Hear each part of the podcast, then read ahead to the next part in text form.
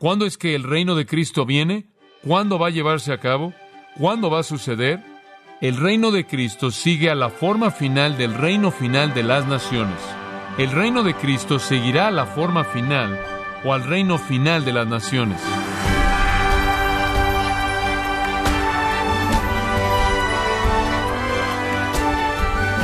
Le damos las gracias por acompañarnos en su programa Gracias a vosotros con el pastor John MacArthur. El libro de Daniel fue escrito para alentar a los judíos exiliados al revelar el programa de Dios para ellos, tanto durante como después del tiempo del poder gentil en el mundo. Pero ¿cuál es el tema preeminente de este libro escatológico? Bueno, el día de hoy John MacArthur nos muestra el control soberano de Dios sobre los asuntos de todos los gobernantes y naciones, y su reemplazo final con el verdadero rey. Estamos en la apasionante serie El Rey que viene, aquí en gracia a vosotros. Todos entendemos la esperanza y el corazón de Juan y Pedro y Pablo conforme escribieron sus epístolas con una expectativa que anhelaba que Cristo regresara. Y supongo que los cristianos en toda generación se han preguntado ¿cuándo? ¿Cuándo? ¿Cuándo? Daniel nos da la respuesta en este capítulo. Es una increíble verdad y quiero tomarme mi tiempo para podérselas explicar porque creo que toda palabra que Dios ha colocado aquí, Él quiere que nosotros la entendamos. Y quiero que vea lo que dice. Ahora, en la visión de Daniel, la secuencia, mucha atención, la secuencia del reino de Cristo es desarrollada en una serie de cinco grandes verdades. Y estas son verdades cronológicas secuenciales. Ahora, número uno, recuerde esto, el reino de Cristo sigue a los reinos de las naciones. Ese es el punto número uno. Quiero que escriba eso. El reino de Cristo sigue a los reinos de las naciones. ¿Cuándo va a suceder? Va a suceder después del curso de la historia humana. Va a seguir a los reinos de las naciones. Ahora este es un enfoque primordial en esta visión. Ahora, comencemos a ver este primer punto como el principio del capítulo, versículos 1 al 3. Ahora, mucha atención. En el primer año de Belsasar, rey de Babilonia, tuvo Daniel un sueño y visiones de su cabeza mientras estaba en su lecho. Luego escribió el sueño y relató lo principal del asunto. Entramos en eso a detalle la última vez. Simplemente recuerde que tuvo una visión. Daniel dijo, y aquí está el resumen, miraba yo en mi visión de noche, y aquí que los cuatro vientos del cielo combatían en el gran mar, y cuatro bestias grandes, diferentes la una de la otra, subían del mar. Ahora, Dentro de esta visión en particular, recuerde esto en el capítulo 7, el capítulo 7 es una visión larga, pero dentro de esa visión hay tres segmentos, tres segmentos. Número uno, las cuatro bestias que salen del mar. Número dos, la visión del anciano de días en el trono. Y número tres, Cristo recibiendo su reino conforme él viene en gloria. Esas tres son visiones en sí mismas, parte de una visión más grande que incluye el capítulo entero. Ahora aquí Daniel primero ve en su visión el gran mar. Versículo 2 dice, los cuatro vientos del cielo combatían en el gran mar. Ahora, ¿cuál es el gran mar? Bueno, Daniel, claro, vivía en el área mediterránea y la Biblia solo menciona básicamente cuatro mares, y son los siguientes, el mar de Galilea, el mar muerto, el mar rojo, ¿y cuál es el otro? El mar Mediterráneo. Y el gran mar fue el Mediterráneo, el mar Mediterráneo. Con frecuencia fue llamado el gran mar. Entonces, en la visión de Daniel, él está de pie ahí en la costa del mar más grande que él jamás ha visto. El mar de Galilea realmente no es nada más, francamente, que un lago, un pequeño lago. El mar muerto no es nada más que un lago más grande. Y el mar rojo es simplemente un estrecho de agua, una franja estrecha de agua. El gran mar sería ese mar que sería el más grande que Daniel jamás vio en su vida, y ese sería el Mediterráneo. Y entonces él está en la visión, ahí de pie en la costa del mar Mediterráneo, en el corazón de la historia humana y de la civilización humana, la cual nació en el área mediterránea. Y él ve el mar en turbulencia, en violencia, siendo despedazado. Y lo que está causando esto son los cuatro vientos del cielo. Ahora, básicamente cuatro es un número que está asociado con la tierra. Son cuatro estaciones. Hablamos de las cuatro esquinas de la Tierra. Cuatro parece identificarse con los números de la Tierra. El viento viene de las cuatro áreas, norte, sur, este y oeste. Y entonces lo que usted ve es la Tierra que está en turbulencia. El mar representa a la humanidad y esto es muy común en la Biblia. Por ejemplo, en Apocalipsis 17:15 dice, las aguas que tú viste son la gente, multitudes y naciones y lenguas. El mar parece representar a la gente. Y los vientos simplemente son otra parte de la Tierra y su sistema. Y la Tierra está en una turbulencia que está hirviendo, convulsionándose, en movimiento. Y entonces Daniel está de pie y ve toda la historia humana en turbulencia. Él ve la turbación del día del hombre. Él ve a la humanidad sacudida en su médula debido al impacto turbulento de su pecaminosidad.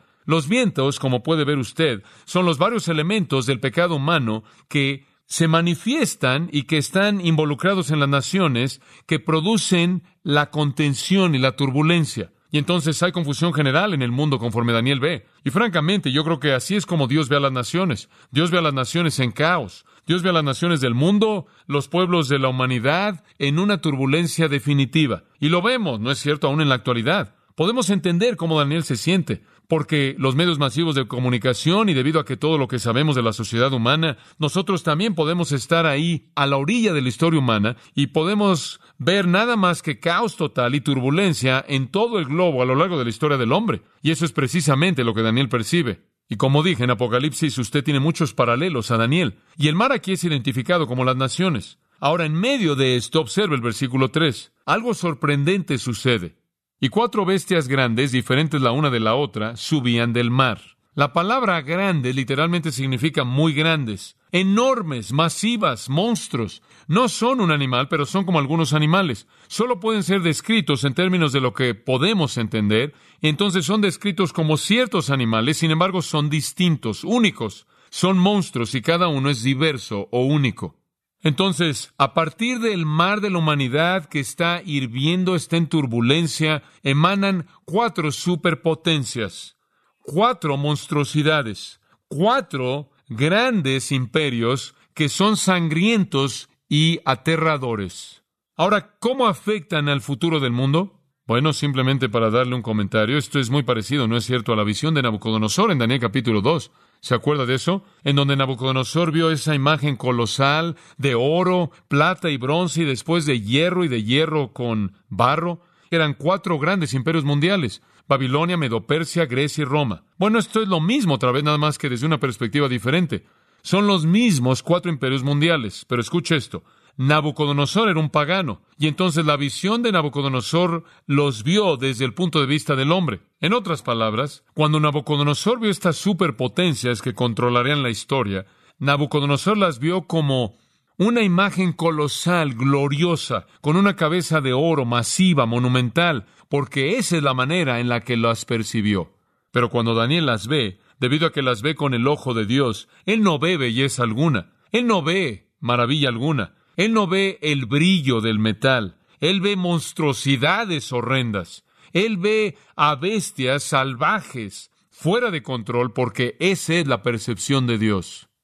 El hombre, como puede ver usted, ve sus reinos como algo maravilloso y emocionante y colosal.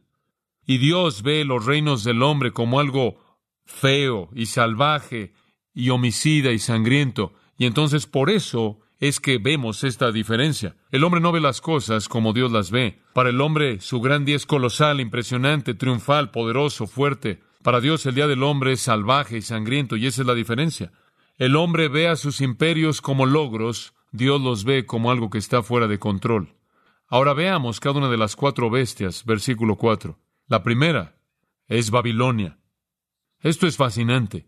La primera era como león y tenía alas de águila.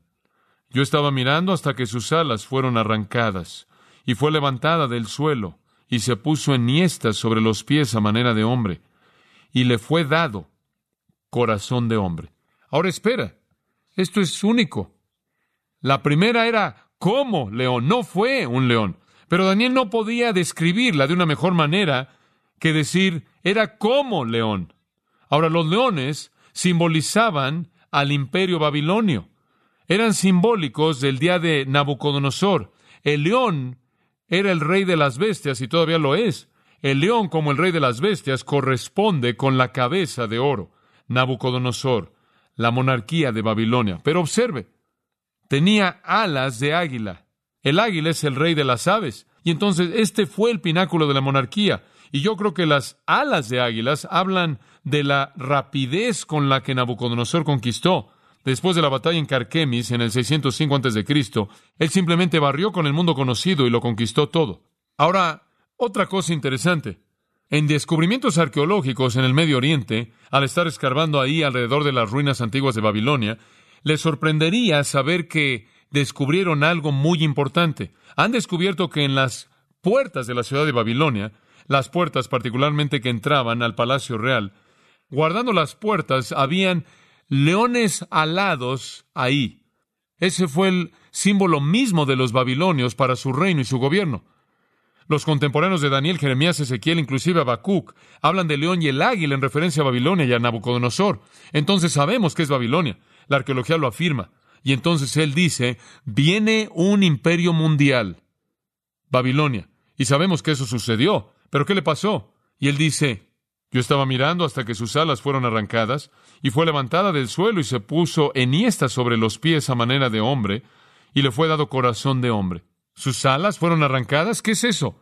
La mayoría de los comentaristas dicen, y estoy de acuerdo, con que esta es la humillación de Nabucodonosor. ¿Se acuerda usted en el capítulo 4 que en medio de su gobierno él dijo, yo he construido esta gran ciudad? Y Dios dijo, eso es suficiente para ti, Nabucodonosor. Y Dios lo hirió con locura. ¿Se acuerda de eso? Y Dios lo sacó de la ciudad para que comiera pasto como un buey. Y sus uñas se convirtieron como garras de ave. Y el pelo cubrió su cuerpo y era como una bestia. Y él tuvo la mente de un animal. ¿Se acuerda de eso? Eso representa las alas arrancadas. Y más adelante recordará usted, él fue levantado de la tierra, versículo 4. Dios le restauró su facultad de razonar. Él fue levantado. Él se puso de pie como un hombre y el corazón de un hombre le fue dado a cambio del corazón de bestia que él había tenido durante siete años.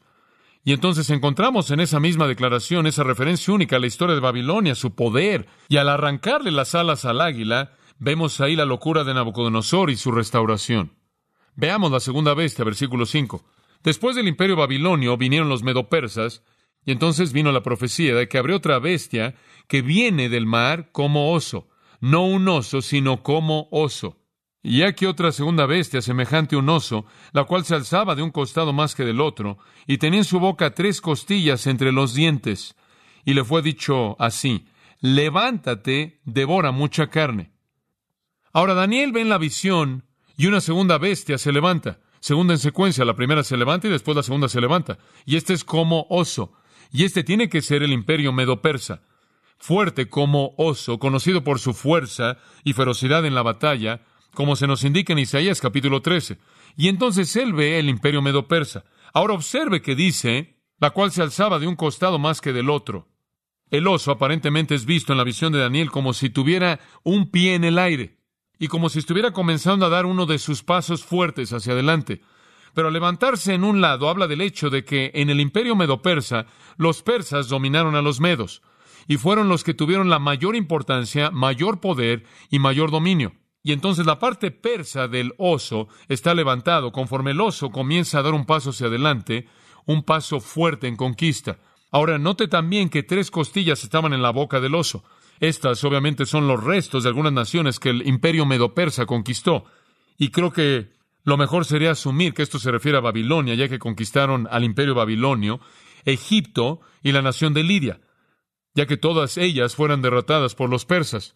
Después de pronto le fue dicho así, y no sabemos quién le dijo.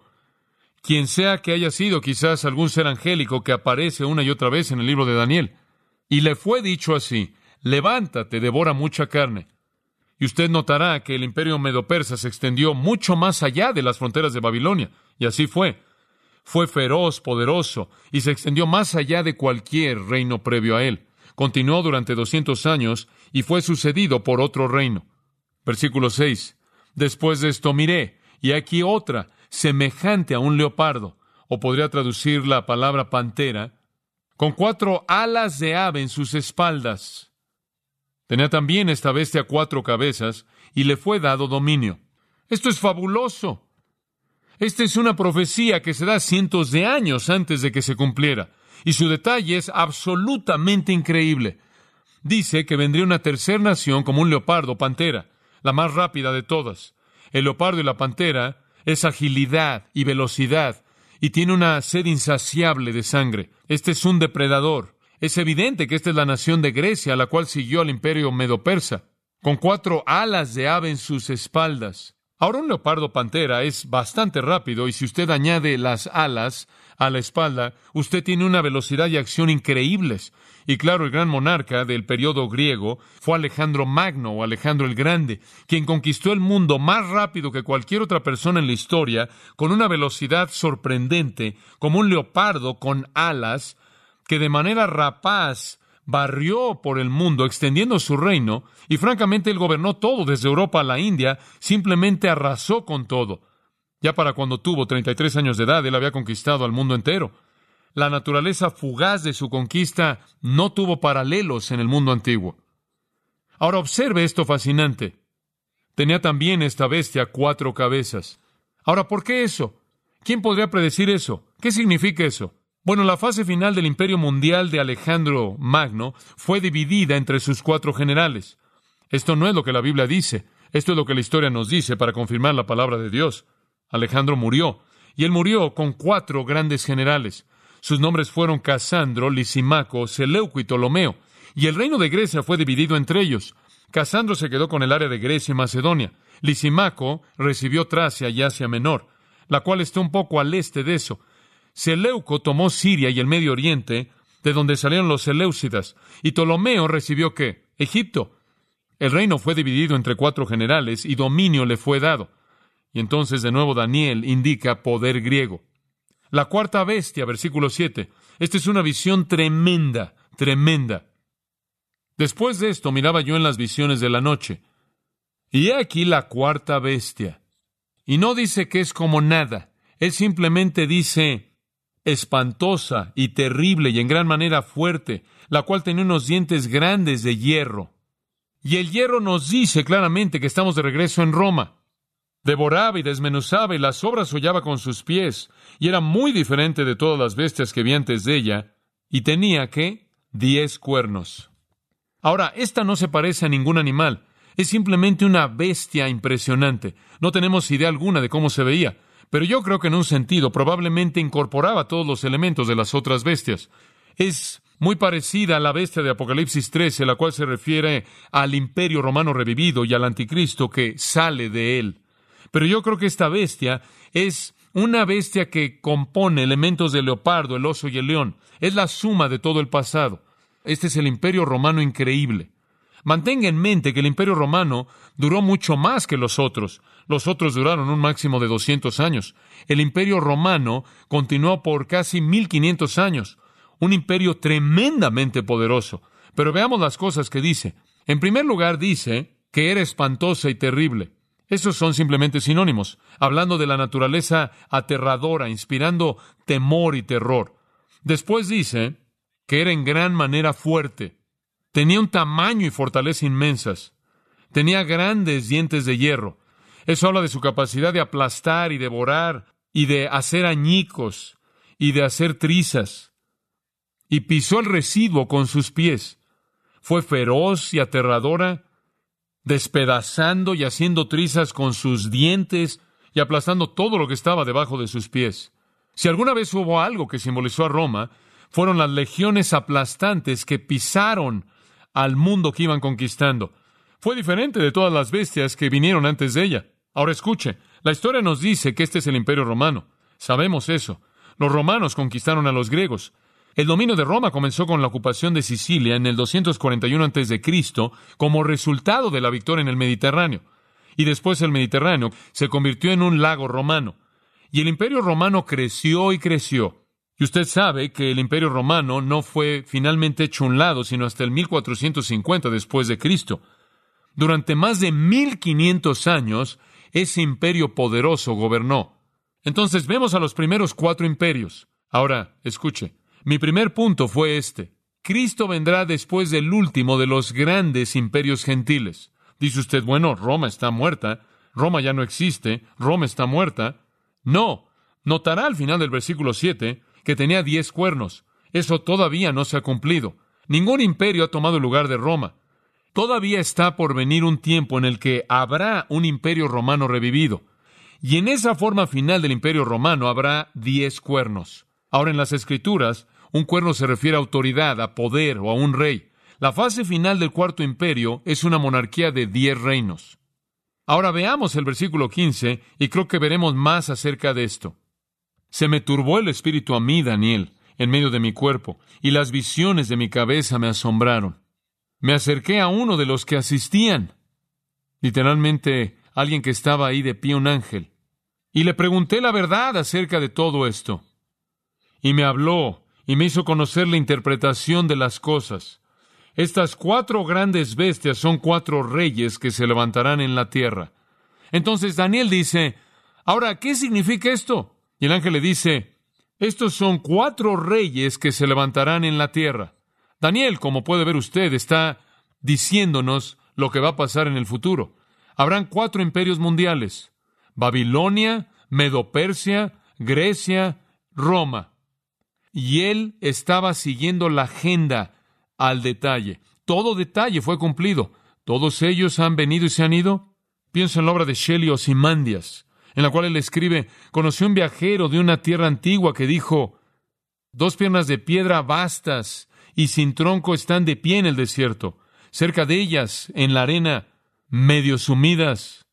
Un semblante despedazado yace, cuyo ceño y labio arrugado, y gesto de mando frío, cuentan bien de las pasiones de su escultor. Mi nombre es Osimandias, rey de reyes. Observen mis obras, ustedes los poderosos, y pierdan la esperanza. Nada más permanece. Y en torno a la putrefacción de esas ruinas colosales, las arenas solas, sin límite y desnudas, se extienden lejos. Fin de la cita. Y lo que Shelley está diciendo es que en algún lugar se encontraba tallado la declaración de ser rey de reyes en alguna estatua destruida, aplastada, inútil. Eso es lo que Nabucodonosor dijo. Eso es lo que Ciro dijo. Eso es lo que Alejandro dijo. Eso es lo que los césares dijeron. Y todos por igual yacen en el polvo. Pero allá al final del versículo 7 se encuentra esa afirmación aterradora. Diez cuernos. La forma final de las diez naciones del imperio romano. Y Apocalipsis nos dice que habrá un avivamiento del imperio romano. Apocalipsis capítulo 17 versículos 11 y 12 y habrán diez naciones que se unirán y constituirán el avivamiento de ese imperio. Ya le he dicho esto antes, ya ha sucedido en Europa. La comunidad económica europea, el mercado común ahora tiene diez naciones miembro. En términos territoriales están ocupando lo que una vez fue el imperio romano. Uno de sus líderes dijo, el mundo ha visto un avivamiento del antiguo imperio romano. Y realmente creo que esta unificación de Europa va a suceder muy rápido. Recientemente recibí una carta de un hombre que está conectado con la inteligencia naval y él dijo, quiero que sepa porque lo escucho enseñar la palabra de Dios y quiero que sepa que lo que percibimos como algo que está sucediendo alrededor del mundo políticamente y en términos del movimiento de las naciones, y él comenzó diciendo que es mi convicción personal que en poco tiempo Rusia va a atacar a Israel. Y él dijo, le digo esto por cómo ahora hemos identificado el movimiento de tropas rusas y sus flotas. Creemos que Rusia inmediatamente debe atacar a Israel por esta razón. Rusia quiere el Medio Oriente. Rusia sabe que para ganar el Medio Oriente usted debe sellarlo y ahogarlo. Entonces Rusia ya ha volteado la espalda y ha tomado Afganistán sellando al este. Ya se han movido a Yemen en el sur para sellar el Océano Índico y ahora controlan el norte porque están en el norte. La única salida posible muy pronto es que el petróleo árabe del mundo sea a través del oeste. Y por lo menos es la convicción de este individuo que Rusia tiene que entrar y tiene que levantar una cortina de hierro ahí por el Mediterráneo en donde está Israel. Y habiendo sellado esa parte, y habiendo sellado el sur, y habiendo sellado el oeste, han encerrado al mundo árabe y si no pueden exportar su petróleo, pueden ser estrangulados. Rusia también está intentando, creen ellos, hacer lo mismo con Europa. Al levantar una cortina ahí en Europa Oriental y sellar el Mediterráneo, al controlar la parte norte de África, y están moviéndose rápido para hacer eso, crearán una isla aislada de Europa. Y Europa lo sabe, y como consecuencia yo creo que Europa se está moviendo rápidamente para consolidarse ya que Europa libre va a tener que hacer eso, de lo contrario nunca podrán resistir lo que va a venir. Daniel dijo que vendría un avivamiento de esas naciones que una vez fueron el territorio de Roma en la fase final del imperio romano. Y yo creo que estamos viviendo en una época en la que eso va a suceder. ¿Cuándo? ¿Cuándo es que el reino de Cristo viene? ¿Cuándo va a llevarse a cabo? ¿Cuándo va a suceder? Primer punto, el reino de Cristo sigue a la forma final del reino final de las naciones. ¿Escuchó eso? El reino de Cristo seguirá a la forma final o al reino final de las naciones. Esa es la confederación de diez naciones que será el avivamiento del imperio romano. Estamos al borde de que eso suceda el día de hoy. El día de hoy. El reino de Cristo sigue a la forma final del reino final de las naciones. Ahora realmente entonces le he dado dos puntos. El reino de Cristo número uno sigue a los reinos de las naciones. Punto número dos. Sigue a la forma final del reino de las naciones. Recuerde ambos. Sigue al reino de las naciones. Pero usted tiene que esperar hasta que llegue la forma final. De otra manera, el reino hubiera estado aquí en el 1450 cuando el último gobernante romano fue hecho un lado. Pero todavía no hemos llegado a esa forma final, la cual está por venir.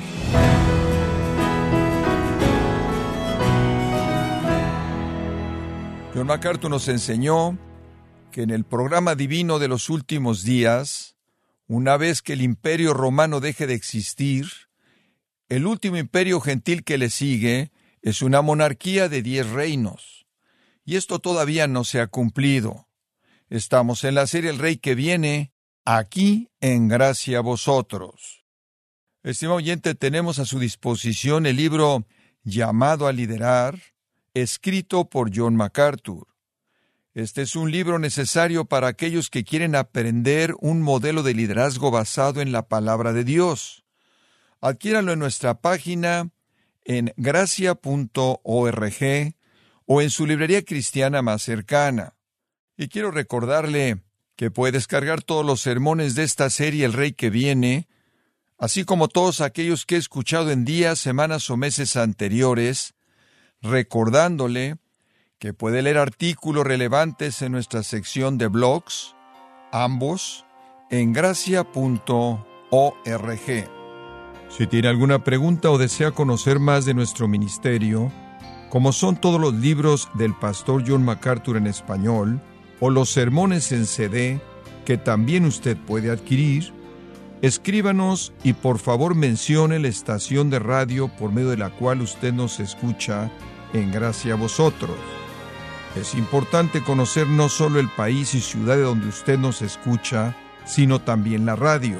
Para quienes contactan nuestro ministerio por primera vez, pueden solicitar una copia del mensaje de promoción sin costo alguno, un mensaje por oyente únicamente. Si usted vive en los Estados Unidos o Puerto Rico, escríbanos a Gracia Vosotros, P.O. Box 4000, Panorama City, California 91412 o puede escribirnos a través del siguiente correo electrónico radio arroba gracia punto org. Esto ha sido todo por hoy y queremos agradecerle su sintonía de lunes a viernes en nombre de John MacArthur y del personal de este organismo, invitándole para que nos acompañe en la próxima edición y así juntos continuar desatando la verdad de Dios un versículo a la vez en gracia a vosotros.